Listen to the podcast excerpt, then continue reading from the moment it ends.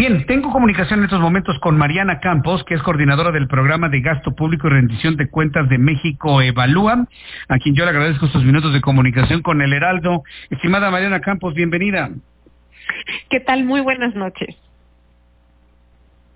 Gracias, buenas noches. Gracias por tomar la llamada telefónica. Coméntenos qué es lo que han estado ustedes revisando y trabajando en torno a la Ley General de Adquisiciones.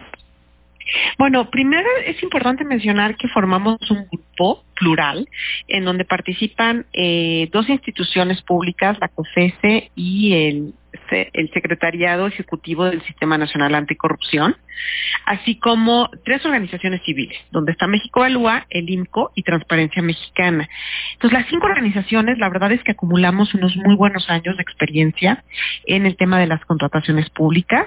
Eh, cada una desde su perspectiva ha estudiado, ha monitoreado las contrataciones y conoce de cuáles son las deficiencias que tienen estas políticas, eh, por lo cual es un grupo muy nutrido. Pudimos, la verdad, construir algo de mucho valor esta propuesta eh, propone eh, una nueva política de, adquisiciones. Primero que nada, que sea una política eh, que instaure ya un sistema digital, transaccional de las adquisiciones, que dejemos el papel, que México entra al siglo XXI en la contratación pública y esto le va a permitir controlar mucho mejor los riesgos de corrupción y también tener información de tipo de inteligencia de mercados para poder tomar decisiones oportunas y también eh, de alguna manera con mucho mejor información sobre los precios, los productos que hay en el mercado. Ahora, e, e, cuáles van a ser los beneficios que va a traer a nuestro país? Si tomamos en cuenta ya la puesta en marcha de un nuevo acuerdo comercial entre Canadá, Estados Unidos y México. Mira, eh, estamos, como te decía yo, muy, muy atrasados en términos de eh, que la contratación pública sigue siendo eh, en papel. No tenemos una plataforma adecuada. Entonces, eh, es lenta la contratación. Eh, me parece que las, los entes públicos y las áreas contratantes no cuentan con la información completa y adecuada para una buena toma de decisión. Entonces, eso lo que nos permitiría es tomar decisiones mucho más rápido eh, pero al mismo tiempo controlando y cuidando los riesgos de la mala compra, ¿no? Eh, evitar comprarle a empresas fantasmas, empresas improvisadas. Eh, y yo creo que esto podría de alguna manera hacer que el gobierno compre rápido y compre bien, porque el día de hoy parece que hay un dilema entre eso, ¿no? Es decir, ahorita, por ejemplo, que estamos enfrentando la situación del COVID, pues se requiere comprar rápido, ¿no? Pero, pero esto, pues, eh, si, no contamos con la información completa, estaríamos, eh, y es lo que está pasando, comprando con adjudicación directa, porque se vuelve muy lenta la, licitación. Entonces necesitamos agilizar la licitación, es decir, poder comprar rápido, pero también con competencia. Comprar rápido, pero comprar bien, comprar de manera inteligente y comprar sobre todo a empresas que estén verdaderamente constituidas eh, es, algo complejo, ¿no? En, materia de adquisiciones, sobre todo porque luego intervienen los intereses de unos cuantos. Eso ha pasado en gobiernos anteriores y también en que prometió ser distinto. Y bueno, ahí tenemos el asunto de los respiradores que se mencionó mucho en el seguro social. ¿Cuáles pueden ser los candados y la observancia para evitar actos de corrupción a la luz de esta nueva ley general de adquisiciones? Bueno, nosotros lo que estamos proponiendo de entrada sí es un instituto especializado, ¿no? Es muy importante mencionarlo, los países que han logrado controlar la corrupción y que compran bien es porque han generado y han profesionalizado el servicio público, han eh, generado eh, especialistas que están a cargo de este tema. Entonces nosotros sí estamos proponiendo un, eh, un instituto de contrataciones públicas que esté encargado de no solamente implementar la política de contrataciones, sino también que está encargado de evaluarla, que eso es algo que se nos ha olvidado, no se han instaurado los procesos para evaluar la política de contrataciones y no tenemos entonces esta mejora continua de la misma, ¿no? Eh, otro de los aspectos que, que, nos parece muy, muy importante es que este instituto va a poder, eh, digamos, em, construir capacidades en, eh, en las áreas contratantes a través, por ejemplo, de ofrecer metodologías y capacitación a los encargados de la compra pública.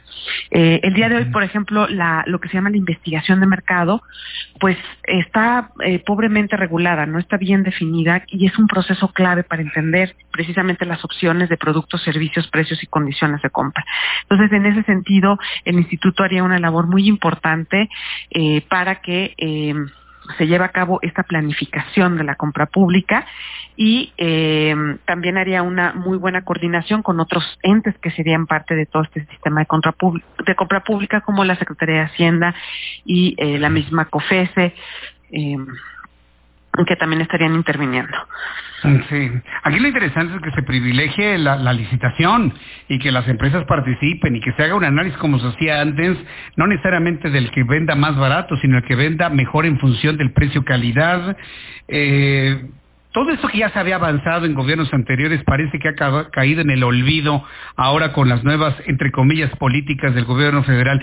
¿Sería posible volver a restaurar todas esas políticas para compras, como usted lo califica, completamente inteligentes? Por supuesto que sí. Yo creo que lo que ha hecho falta es construir los instrumentos que lo hacen posible.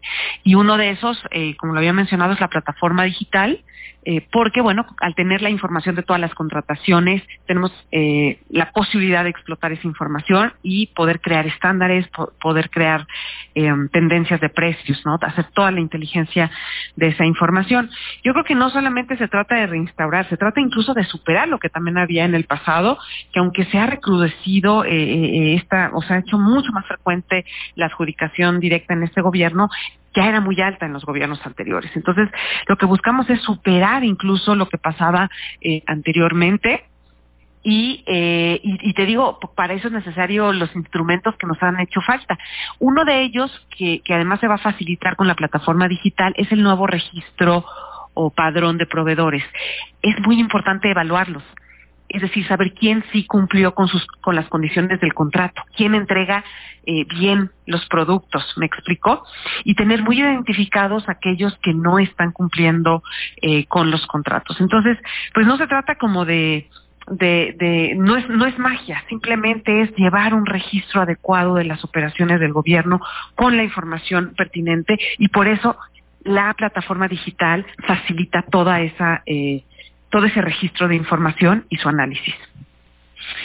Bien, pues eh, yo quiero agradecerle mucho el que me haya tomado la llamada telefónica, analizar aquí en el Heraldo Radio, Mariana, todos estos asuntos que, contemplan la Ley General de Adquisiciones, pues ojalá y fructifique, sobre todo porque lo que estoy observando es que el presidente y la actual administración están tendientes más que a crear a desmantelar instituciones, a desmantelar organismos que en su momento estaban para el buen funcionamiento y la vigilancia, pero con el argumento de la corrupción, con el argumento de los privilegios, con el argumento de, de la no operatividad, con el argumento de lo neoliberal, pues prácticamente ha destruido, bueno, no voy a usar la palabra destruido, pero ha desmantelado, ha eliminado muchas cosas en las que habíamos avanzado durante años.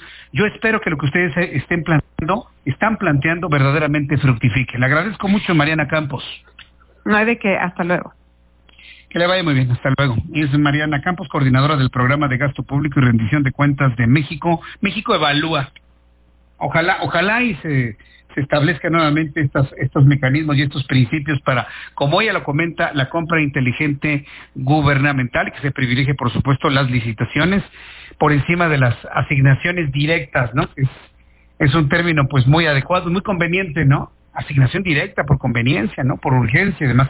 Bien, tengo los datos sobre coronavirus, sobre COVID-19. Eh, hoy ha sido un día muy complejo en cuanto al flujo de información